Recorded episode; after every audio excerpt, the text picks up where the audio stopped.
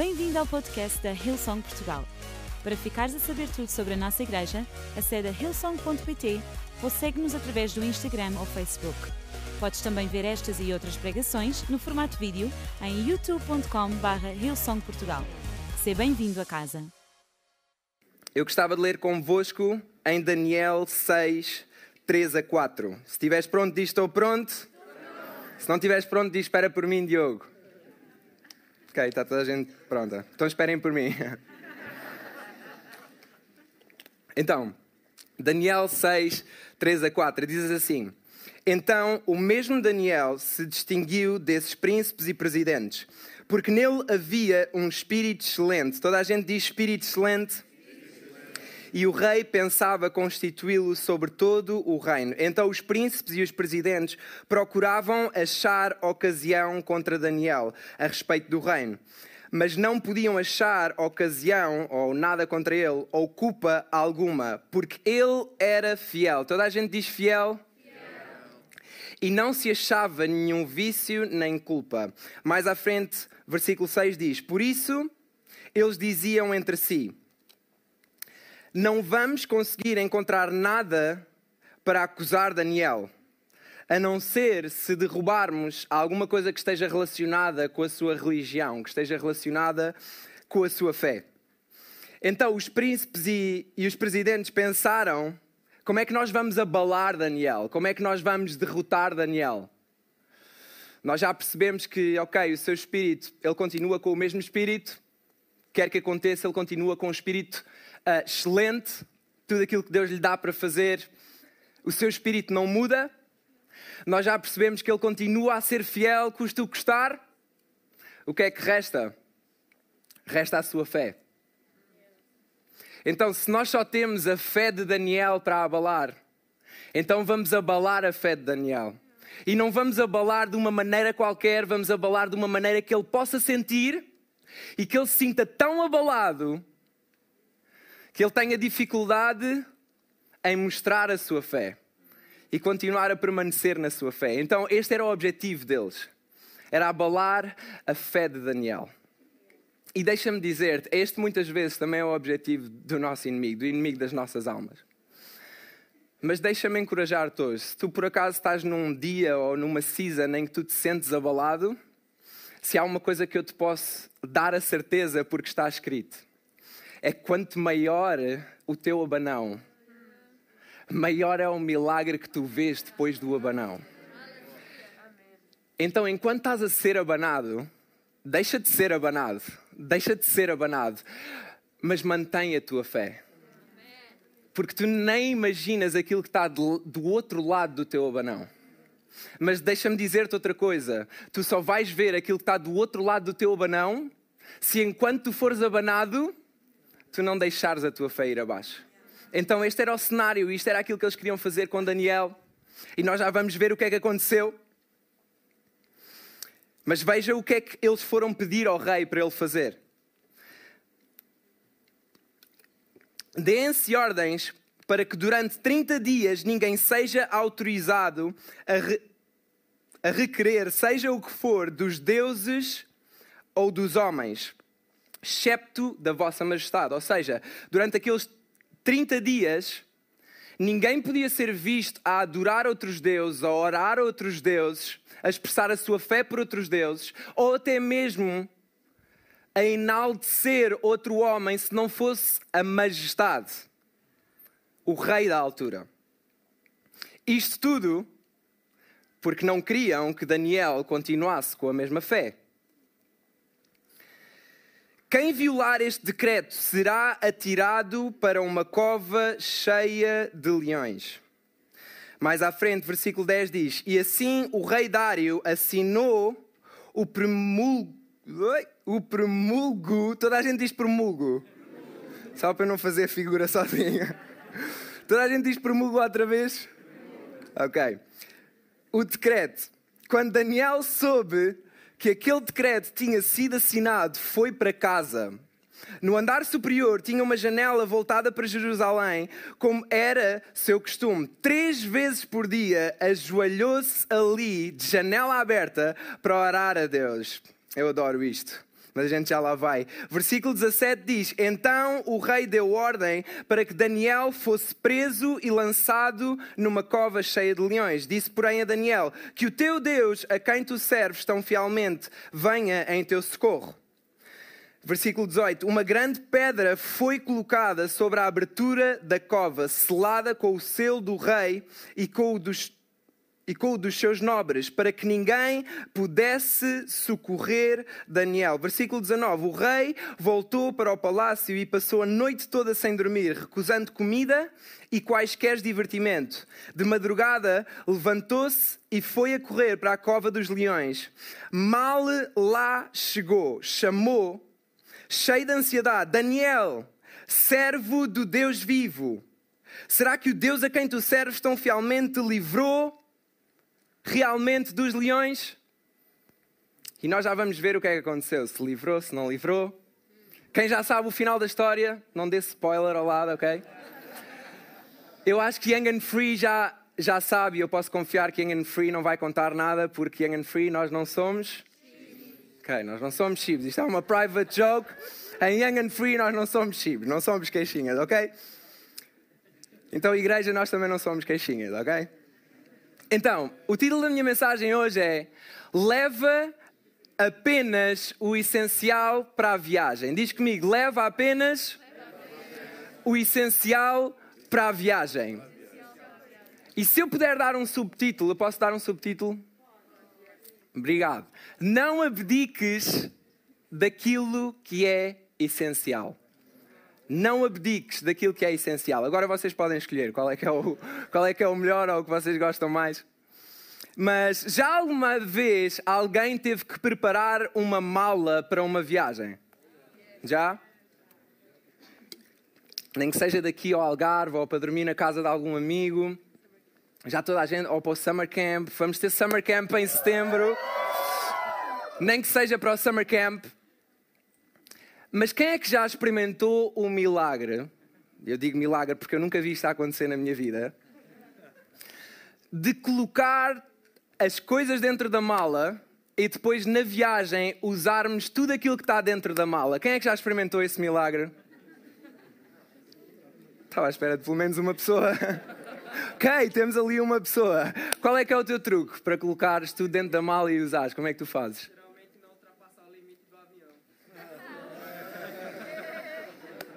Queres vir para aqui terminar a mensagem? a verdade é que eu nunca experimentei esse milagre e creio que a maior parte da igreja ainda não experimentou esse milagre. No final podemos orar para que Deus nos dê sabedoria a fazer as nossas malas. Mas a verdade é que quando nós vamos viajar de carro, tipo, para um sítio perto, há sempre espaço para mais alguma coisa. Há sempre espaço para mais roupa, há sempre espaço para uma almofada, para se nós quisermos dormir. Se não nos apetecer tirar a roupa do armário, podemos levar o armário no tejadilho do carro para os mais preguiçosos. Tudo pode acontecer numa viagem de carro, certo? Mas a verdade é que numa viagem de avião, ele já sabia, numa viagem de avião, e eu fui viajar há pouco tempo, com o pastor Mário. E numa viagem de avião há uma lei, há um decreto que me aterroriza, que é o excesso de peso, ok? Excesso de peso. Da bagagem, da bagagem, claro. Da bagagem. O outro, o outro por enquanto, o outro por enquanto ainda estou à vontade, ok? Da bagagem, da bagagem. E a verdade é que antes de eu, de eu ir com o pastor Mário, ainda confirmei à noite qual é que era o excesso de peso para, da bagagem, para ter a certeza que não passava nenhuma vergonha. O pastor Mário disse-me, ou seja, foi pior ainda daquilo que eu pensava. Porque eu estava em casa e eu quis exemplificar, porque às vezes torna-se ridículo como é que nós somos a preparar uma mala. Deixem-me só beber um pouco de água. Então, eu estava em casa, fui à cozinha,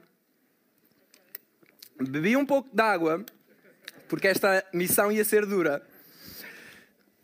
Antes, à meia-noite, nós íamos viajar às seis da manhã, então de véspera, eu começo a pegar nas coisas, começo a pôr um casaco, eu acho que vou precisar, meto outro casaco, acho que vou precisar, meto outro casaco, que nem sequer era meu. Não, você, vocês estão-se a rir, mas na nossa vida, nós às vezes carregamos coisas que nem sequer são nossas. E nós carregamos e andamos com esse peso que nem sequer tínhamos que andar. Então, eu pus a mala, encontrei isto no chão, que também não era meu, pus também. Usei uma camisa que já nem usava há tanto tempo. Porque às vezes nós vamos buscar coisas do nosso passado porque achamos que vão fazer falta no nosso futuro. Então, pelo sim, pelo não, é melhor pormos na mala caso, caso faça falta. Então, nós pomos tudo aquilo que precisamos, tudo aquilo que não precisamos. Bem, é melhor resumir porque eu pus muita tralha. Oh não, isto é um nó. Uma comida, no caso de mais para a frente, não, Deus não trazer provisão e, e por acaso nós não termos comida mais para a frente. Chocolates, coisas que nem me fazem bem, mas no caso de eu me sentir sozinho, no caso de eu me sentir depressivo, eu vou buscar coisas que não me fazem bem. E por falar em coisas que não nos fazem bem, às vezes esta pode ser a mais fácil. E eu nem sei se esta se pode levar nos aviões, mas nós levamos escondido para ninguém ver. No caso de alguém abrir a nossa mala, é o nosso segredo. O peso está lá, nós carregamos o peso, mas ninguém vê. Então é melhor deixar aqui neste compartimento. Uma vela. Caso eu apanhe algum casal e tenha que fazer de vela tenho mais chocolates e mais coisas, mas eu não vou usar mais coisas. Mas a verdade é que eu cheguei assim ao aeroporto. Eu levei tudo isto via... na viagem para o Pastor Mário, ok? E nós chegamos a uma altura do check-in que se chama a balança, ok? Mas a verdade é que há alturas da nossa vida que nós também somos confrontados com uma balança em que nós temos de decidir aquilo que é essencial ou alguma coisa que nós vamos ter que retirar para conseguir continuar a viagem. E a verdade é que eu peguei na minha mala e estão a ver aqueles filmes de que o personagem começa a suar porque sabe que é aquele momento que qualquer coisa pode acontecer. Eu peguei na minha mala e eu só pensava, só espero que não esteja peso a mais, o Mário vai me matar agora mesmo. Eu pego na mala, eu meto na balança faço contacto visual com a pessoa. E eu, não, por favor, Deus, por favor. Eu queria tanto ir. E nisto a senhora diz-me assim: olha, uh, o senhor tem. Quantos quilos a mais? 4 quilos a mais. o senhor tem 4 quilos a mais. E eu, ok, então eu vou fazer uma dieta e eu já volto. Não. Então o pastor Mário disse: Olha, eu não me importo eu abro a minha mala, eu tenho quilos a menos, porque o pastor Mário já tem muita experiência na vida. Então, eu tenho quilos a menos, tu podes partilhar os quilos que tu tens a mais e podes partilhar o peso que tu não podes carregar para continuar a viagem. E deixa-me dizer-te que Jesus faz exatamente a mesma coisa connosco. Por isso é que é importante nós por isso é que é importante nós andarmos de mão dada com Jesus, porque se nós formos confrontados com alguma situação da nossa vida em que nós precisamos decidir entre aquilo que é essencial e aquilo que não faz assim tão falta, ou, ou aquilo que até pesa, ou aquilo que até atrapalha, ou, ou aquilo que até nos puxa para baixo, nós precisamos que Jesus esteja ao nosso lado e diga: Olha, eu ainda tenho algum espaço, isto não é suposto tu carregares, se tu queres continuar a viajar, deixa isto comigo. Isto não é suposto tu carregares mais. E em Mateus diz, em Mateus diz, venham a mim todos aqueles que estão cansados e oprimidos e eu vos aliviarei. Levem o meu jugo e aprendam de mim, porque sou brando e humilde. E acharão descanso para as vossas almas, pois só vos imponho cargas suaves e leves. Se tu neste momento estás a carregar alguma carga demasiado pesada, ela não é tua. Porque Jesus só nos dá cargas leves. Jesus só nos dá cargas leves. Quando nós andamos com coisas que não são supostas nós andarmos, nós sentimos pressões que não são supostas nós sentirmos. E às vezes nós nem sabemos lidar com essas pressões porque não estávamos à espera que elas surgissem. Mas deixa-me dizer-te, quando tu tens o essencial, tu podes te sentir pressionado, tu podes te sentir abalado, mas tu sabes que tu tens o essencial. E a Bíblia diz que mil cairão à tua direita, dez mil à tua esquerda, mas tu não serás atingido. Porquê? Porque tu tens o essencial. Porque tu tens o essencial. E se por acaso tu tiveres excesso de peso, se tu estiveres a lidar ainda com coisas com o passado, tu tens o essencial. Diz comigo, eu tenho o essencial.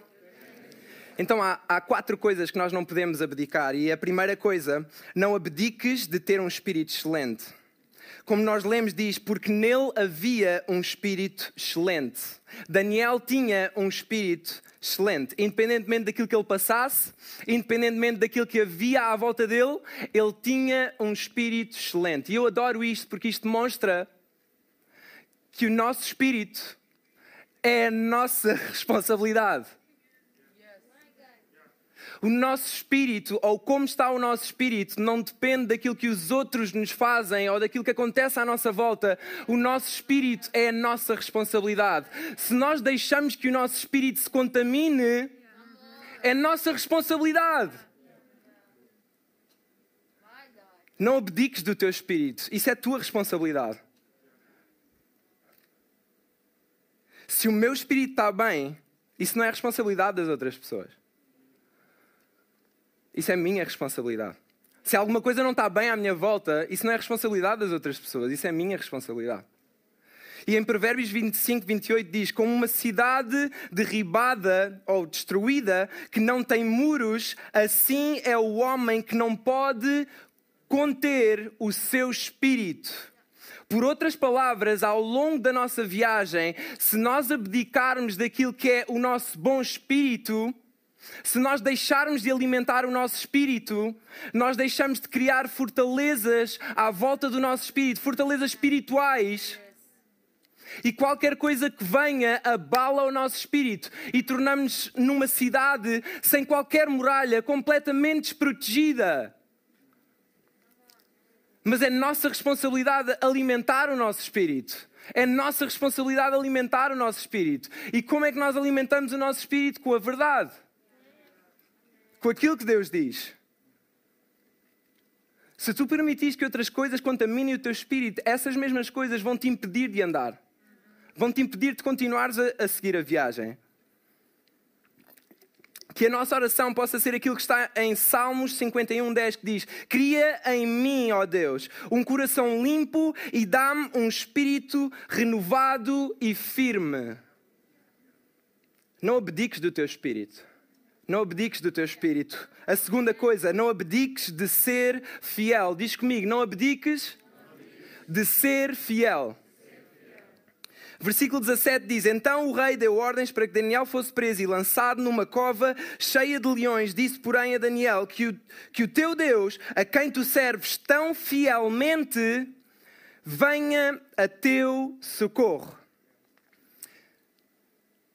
Sabe o que é que eu gosto de Daniel, em Daniel? É porque Daniel era fiel mesmo antes de ver Deus a fazer um milagre na sua vida. Porque depois de ver é fácil ser fiel. Agora, a nossa fidelidade é testada antes de nós vermos o milagre acontecer. Mas isso também quer dizer que fidelidade, a verdadeira fidelidade, não está naquilo que nós podemos receber, está naquilo que nós podemos dar. Daniel não estava à espera de receber nada de Deus. Daniel continuava a pensar: o que é que eu posso dar a Deus? Então, independentemente daquilo que nós possamos vir a receber, nós damos. Nós não, nós não damos para recebermos, nós damos porque amamos.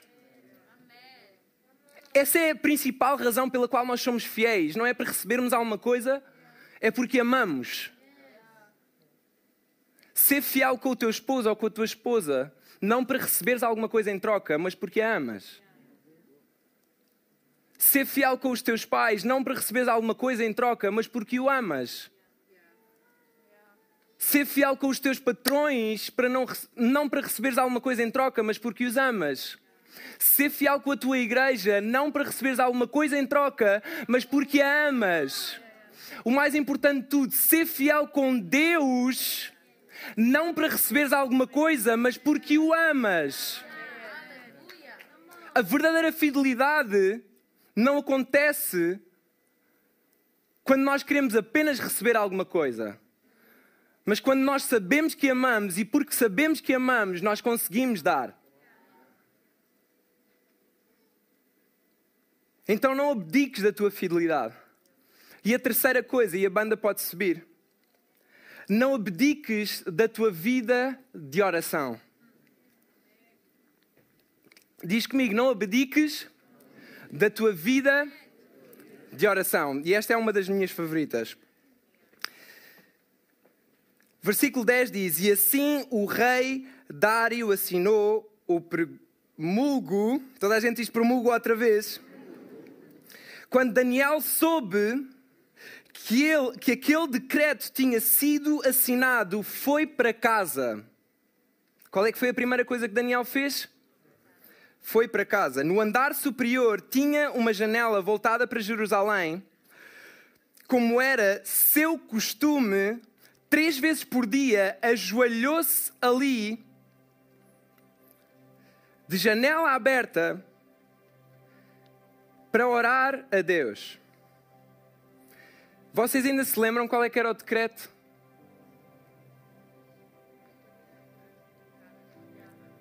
Quem fosse visto a, a adorar a Deus ou a orar ou era enviado para a cova dos leões para morrer. Não era para ir brincar com eles, não era ao jardim zoológico, era para morrer. E qual é que foi a primeira coisa que Daniel fez quando soube esse decreto?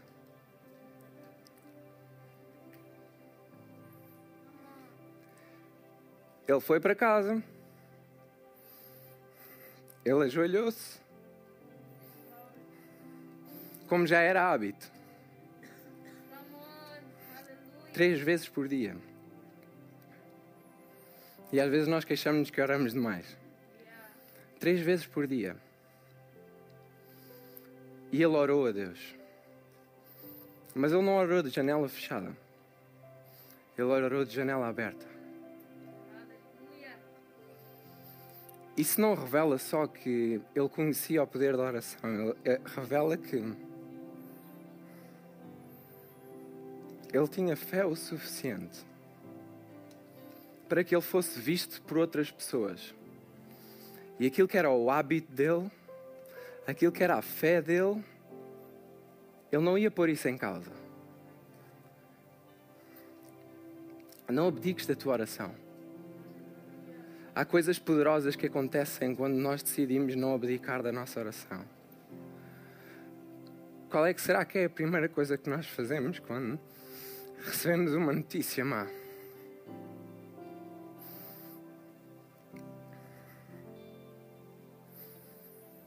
Será que nós abdicamos da nossa oração? Será que essa é uma das coisas que nós deixamos de fora da mala? Ou será que isso é algo que nós vemos como essencial? Aliás, que nós vemos como a nossa primeira resposta. Porque ele não teve ali, ai, ai, ai, o que é que eu vou fazer agora? Ele foi para casa, ele ajoelhou-se e a primeira coisa que ele fez foi orar contra todas as evidências. Mas ele não orou a um Deus qualquer. Ele orou a um Deus que ele para a terra por causa da tua oração. Ele inclina o seu ouvido por causa da tua oração. Ele não despreza as tuas orações, não há orações desprezadas. Ele louva as tuas orações. Não abdiques da tua oração. Porque essa é a melhor arma que tu podes ter. Essa é a melhor arma que tu podes ter. Aliás, essa é a maior arma à face da terra.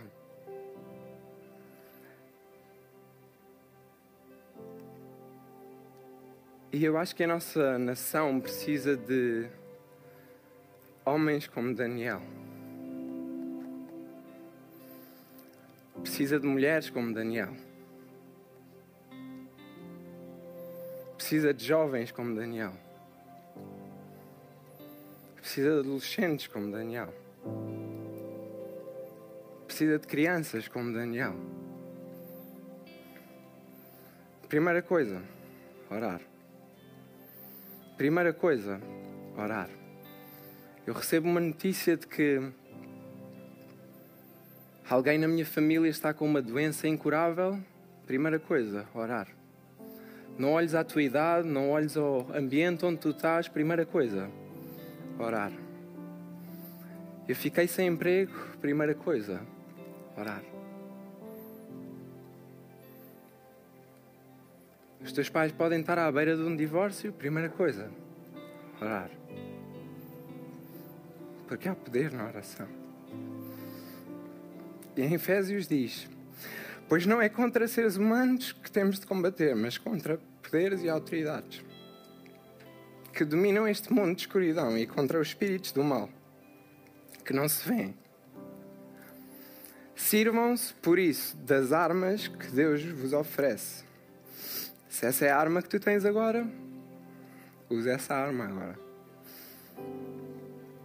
Podem resistir para poderem resistir naquele dia difícil e para poderem ficar de pé depois de terem vencido todos os inimigos. Diz comigo vencido. O mais incrível da oração é que nós entramos a orar a saber que a luta é real, mas a vitória também. E nós muitas vezes não vemos a luta. Então parece que nada está a acontecer, mas há uma coisa que a Bíblia diz que Deus está sempre a trabalhar a nosso favor. Tudo aquilo que Ele faz é intencional. Só que o, o difícil é que se Ele não está a fazer alguma coisa, é porque Ele também está a ser intencional. Quando Ele não faz nada, Ele é intencional. Quando Ele não está a fazer nada, Ele está a fazer nada. Por algum motivo. Mas enquanto Ele não faz, não abdiques da tua oração. Porque é a tua arma mais forte. É a tua arma mais forte. E a quarta coisa, para terminar, não abdiques da tua fé. Não abdiques da tua fé. Em, no versículo 22 diz: Daniel respondeu-lhe: Viva Nossa Majestade para sempre. O rei tinha ido à cova dos leões falar com ele e perguntou-lhe se Deus lhe tinha salvo. Daniel respondeu-lhe: Viva Vossa Majestade para sempre. Deus enviou o seu anjo para fechar a boca dos leões, a fim de que não me fizessem mal. Ele sabia que eu estava inocente e que também não tinha feito nada contra Vossa Majestade. Deus é fiel. É uma questão de tempo até tu ver a sua fidelidade, porque há uma certeza que é inabalável, é que Deus é fiel. Deus não falha com as suas promessas, Deus não falha com os desejos que põe no teu coração, Deus é fiel. Deus é fiel. E hum, Daniel estava cercado por leões naquele preciso momento. E eram leões reais. Mas a partir do momento em que apareceu aquele que nós conhecemos como leão da tribo de Judá e que enviou o seu anjo, aquilo que eram animais ferozes ao lado daquele que é o rei de todas as coisas, daquele que tem o poder sobre todas as coisas, daquele a qual todas, a, todas as vozes, todos os animais, toda a terra obedece. Os leões fecharam a sua boca. E isto é tão poderoso, porque por muito que eles quisessem abrir a sua boca, por muito que eles quisessem morder Daniel durante a noite, Daniel não estava sozinho. Daniel não estava sozinho. E naquele momento, naquele momento, naquele momento, ao rugir do leão da tribo de Judá, os outros leões calaram-se. Os outros leões calaram-se. O rei ficou cheio de alegria por causa de Daniel e imediatamente deu ordens para que este fosse retirado da cova. Quando o puxaram para fora, verificaram que não tinha sido mordido, pois tinha confiado em Deus.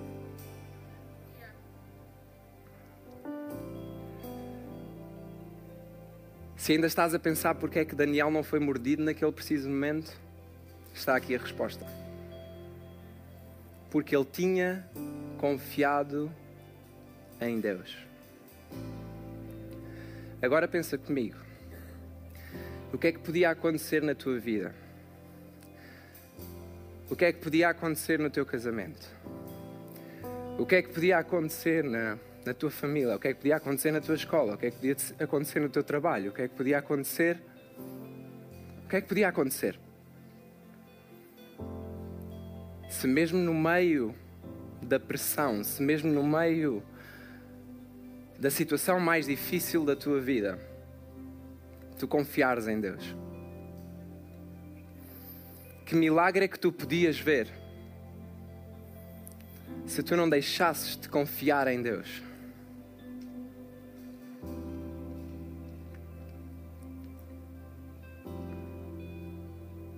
E o que é que tu não estás a ver por não confiares em Deus? O que é que tu estás a perder por não confiares em Deus? Esta é uma época em que a fé, a fé das pessoas está a ser abalada. Está a ser abalada. E se nós não tomarmos atenção, é fácil nós perdermos a confiança. Mas se nós não tomarmos atenção também, é fácil nós perdermos tudo aquilo que Deus já tem preparado para nós porque perdemos a confiança. Então não abdiques da tua fé. E deixem-me ler juntos aquilo que o rei disse ao povo. Aquilo que o rei ordenou ao povo depois disto ter acontecido. E diz assim no versículo 27. Ordeno e mando que todos os súbitos do meu império temam e respeitem o Deus de Israel, pois Ele é o Deus vivo que subsistirá para sempre. O seu reino nunca será destruído, jamais, e o seu domínio não terá fim. Ele salva e socorre, faz maravilhas e milagres, tanto no céu como na terra. Foi ele que salvou Daniel de ser morto pelos leões. E Daniel prosperou durante o reino de Dário e depois, durante o de Circo, o de Ciro, rei dos persas. Não abdiques da tua fé num Deus vivo. Porque só um Deus vivo pode salvar. Só um Deus vivo pode salvar. Daniel não tinha fé num Deus qualquer, Daniel tinha fé num Deus vivo, no qual as suas promessas duram para sempre. Então ele ainda estava no meio dos leões e eu imagino que ele continuava com o mesmo hábito de orar três vezes. E eu gosto de imaginar que Daniel estava naquela cova, rodeado por tudo aquilo que o cercava e continuava a orar porque ele sabia que estava a orar a um Deus vivo e só um Deus vivo pode salvar salvar. Só um Deus vivo pode aparecer e fechar a boca de tudo aquilo que te está a tentar derrotar. Só um Deus vivo pode salvar. Só um Deus vivo pode remover uma pedra que tinha sido que tinha sido colocada naquela cova. E deixa-me dizer, a mesma pedra que foi colocada naquela cova, passado alguns anos, foi colocada em, onde Jesus estava enterrado. Deixa-me dizer, só um Deus vivo pode remover aquela pedra. Só um Deus vivo pode sair perante aquela cova e andar confiante. Só um Deus vivo pode salvar. Foi por causa disso que Jesus saiu daquele sepulcro. Foi para te salvar, para que tu saibas que há um Deus vivo ainda hoje. Ainda hoje que te quer salvar. Que te quer salvar. Que te quer salvar. Espera aí, não leves já isso aquilo que Jesus quer fazer neste preciso momento, e eu vou-te dar a oportunidade para fazer isso, é esvaziar tudo aquilo que estava a mais das cargas que tu tens carregado. E neste preciso momento, eu acredito que pelo poder do Espírito Santo, Ele já retirou essas coisas. E Ele já fechou todas as bocas que havia para fechar à tua volta, à volta da tua mente, à volta do teu coração. Ele já fechou agora em nome de Jesus. E este não é um momento de dúvida, este é um momento de salvação. Não há como negar. E eu não gostava que tu saísses deste lugar sem a oportunidade de, de dares uma oportunidade a Jesus, de fazer algo novo na tua vida hoje. Eu não sei se é a primeira vez que tu ouves falar deste Jesus, se tens estado longe dele e precisas que ele te salve hoje. Precisas que ele tire do lugar onde ele está, onde tu estás hoje. É isso que ele está aqui para fazer hoje. Enquanto toda a gente tem os olhos fechados e a cabeça curvada para dar um senso de privacidade, porque isto é entre ti e Deus. Eu gostava se tu quiseres tomar esta decisão e se tiver feito sentido para ti esta mensagem, se alguma coisa tiver mexido contigo, eu gostava que neste preciso momento tu levantasses o teu braço como um sinal de Ei, eu quero tomar esta decisão por Jesus hoje, eu quero que Ele me salve do lugar onde eu estou. Agora mesmo, um, Deus ama-te. Dois, Ele deu a vida por ti para te salvar. Três, se és tu esta pessoa, levanta a tua mão agora mesmo. Mais ninguém está a ver. Isto é entre ti e Deus.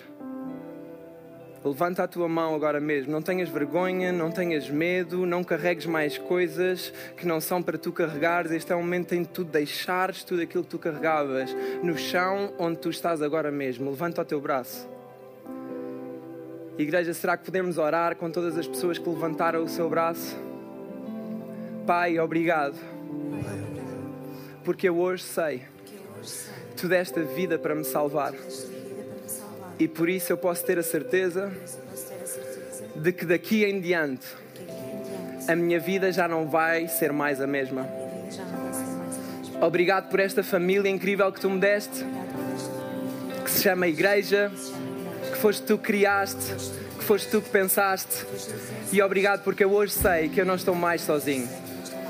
É isso, tu fizeste esta oração muitos parabéns, foi a melhor decisão que tu já fizeste. E será que podemos dar uma salva de palmas para celebrar a vida de todas estas pessoas? Ei, eu tenho a certeza absoluta que agora mesmo está a haver festa nos céus por causa da decisão que tu tomaste. E eu tenho a certeza que salvação entrou na tua vida. Esperamos que a mensagem de hoje te tenha inspirado e encorajado. Se tomaste a decisão de seguir Jesus pela primeira vez, acede a hillsong.pt Jesus para dar o teu próximo passo. Relembramos que podes seguir-nos no Facebook e Instagram para saber tudo o que se passa na vida da nossa igreja. O melhor ainda está por vir.